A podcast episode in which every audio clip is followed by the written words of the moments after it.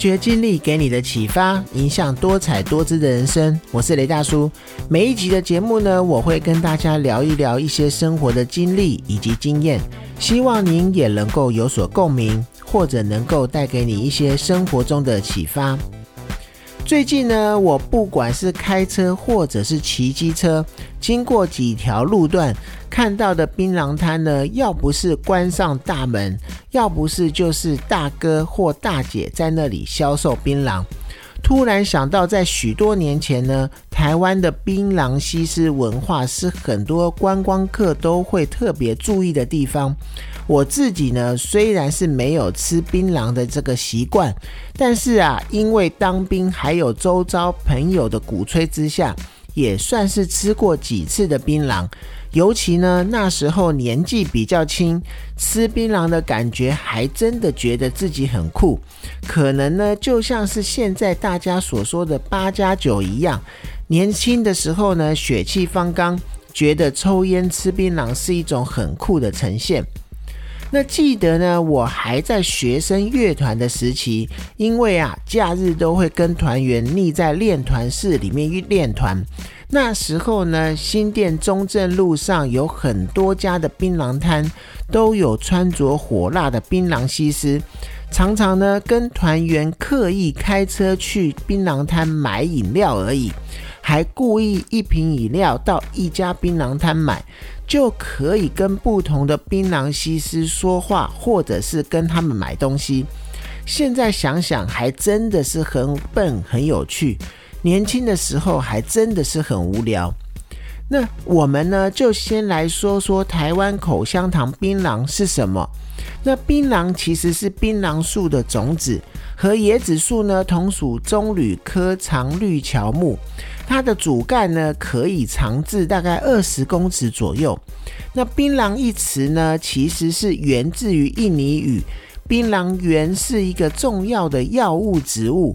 可是啊，近代、现代大部分都拿来当做提神的一个食品。那台湾嚼槟榔的一个风气非常的盛。保守估计啊，台湾红唇族呢，每一年花钱在买这个俗称为台湾口香糖的金额呢，超过了千亿的台币，那有着庞大的一个收益。那根据农委会的资料调查呢，种植槟榔树的农户有高达大概七万户左右。而槟榔呢，也于一九九零年代之后呢，成为台湾最主要的经济作物。不过啊，疯狂种植槟榔的结果，对于台湾的山坡地的水土保持呢，造成了很大的一个危害。而台湾人吃槟榔的一个方式呢，也会加强槟榔的一个致癌性。那即使弊多于利。今天来讲呢，嚼食槟榔仍有很多人在台湾是非常普遍的，而且由蓝领阶级的男子的食用人口呢，扩展到白领阶级，甚至连女性都有。也因此呢，消费产值很高，贩售槟榔的小摊呢，它充斥在台湾的大街小巷里面。最后呢，因为竞争激烈，就会衍生出以女性特征来吸引消费者的一个槟榔西施文化。那槟榔西施呢，是一种在台湾特有的一个职业，主要呢，它是指穿着性感。清凉，而且在路边摊位贩卖槟榔的一个年轻女性。那台湾的槟榔摊呢，常常装饰明亮的霓虹灯，尤其啊是在台湾西部的一个南北向的纵贯公路，还有郊区的马路，十分的常见。其主要的顾客呢，常常是货车司机，因为他们在开长途车的时候，嚼食槟榔是可以帮助来提神的。有店铺呢，为了要去竞争这个高利润，以及呢获取客户的一个注意，所以呢就聘请了穿着性感的女郎去帮助贩卖。也因为后来竞争越来越激烈，卖槟榔的女孩就开始穿的越来越少了。在多年前呢，从各国来台湾的外国观光客。对于三步一小摊、五步一整群的一个槟榔西施，总是啧啧称奇，成为台湾一种另类的观光资源。那一些国外朋友的部落格呢，或者是相簿里面，总是可以看到这一类的台湾场景。那二零二零年呢，台湾各地方政府就开始禁止穿着过于暴露来卖槟榔的这个槟榔西施，并以行政命令加法律去规范。那最早是台北市，然后就是扩到桃园县。那至今呢，其实在各大都会区，比如说像台北啊、台中啊、台南啊、高雄啊。槟榔西施的踪迹都仅只剩下零零星星部分分布在郊区或者是交流道附近了，而且现在也都不像过去穿着铺路了。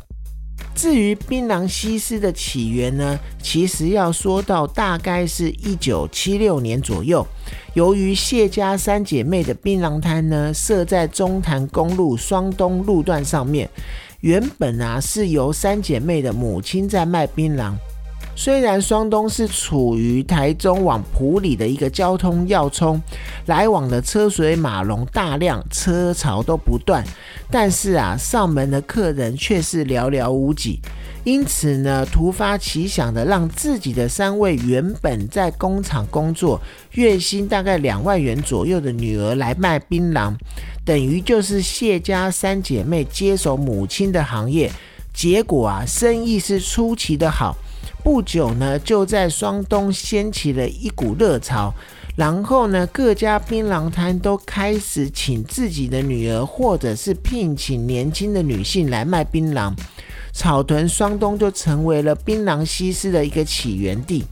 那之后呢？电视综艺节目上所出现的槟榔姐妹花，例如曹兰和姚代伟呢，他们所装扮的槟榔姐妹花，就是模仿这个三姐妹所出的。那在节目中开场就会唱成龙唱的《槟榔西施》这首歌来做开场，当时也是大街小巷都常常会跟着哼唱的。有人说呢，台湾槟榔西施文化风气败坏社会的一个善良风俗，是台客文化的低俗发展。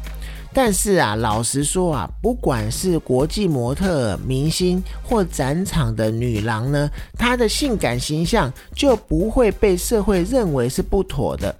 那社会跟法律呢，它不会去规范模特或是明星的一个性感穿着。他但是呢，他会禁止槟榔西施穿得很稀少。我个人觉得呢，这可能是长辈或家长大多认为吃槟榔不是一件好的事情，甚至会把吃槟榔的人当作是比较不正当的人所引起的一个效应。其实呢，整个社会也是可以看到很多西式化的一个状况。比如说呢，台湾的科技业者每一年都会举办很多次的展览，每一次也都有所谓的修 girl。那在电信业者的各大展览也会找比较穿着火辣的一个修 girl 来。演出，那这样子其实不就是西施化的一个感觉吗？只是因为我刚刚讲的吃槟榔会让很多的家长或者长辈认为它是一个不妥的事情，所以槟榔西施被看待的感觉就会跟我们所谓一般的修个看起来的感觉就会很不同了。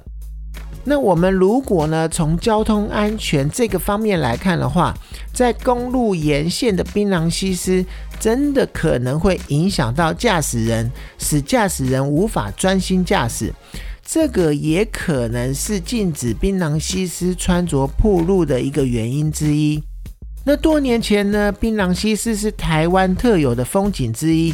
不过啊，近日有网友发现，之前路上一整排的槟榔摊呢，还有穿着清凉的槟榔西施，现在是越来越少见了。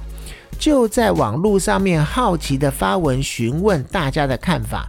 这个发文一出呢，勾起了不少网友的回忆。有人说呢，二十年前的五泉西路；还有人说呢，苗栗交流道那边的比较赞。那还有人说，以前一包送两粒，根本就是佛心。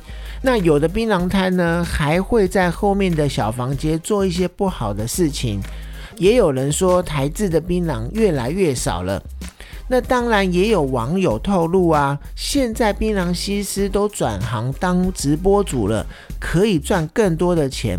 那整个生态实际上真的是在改变。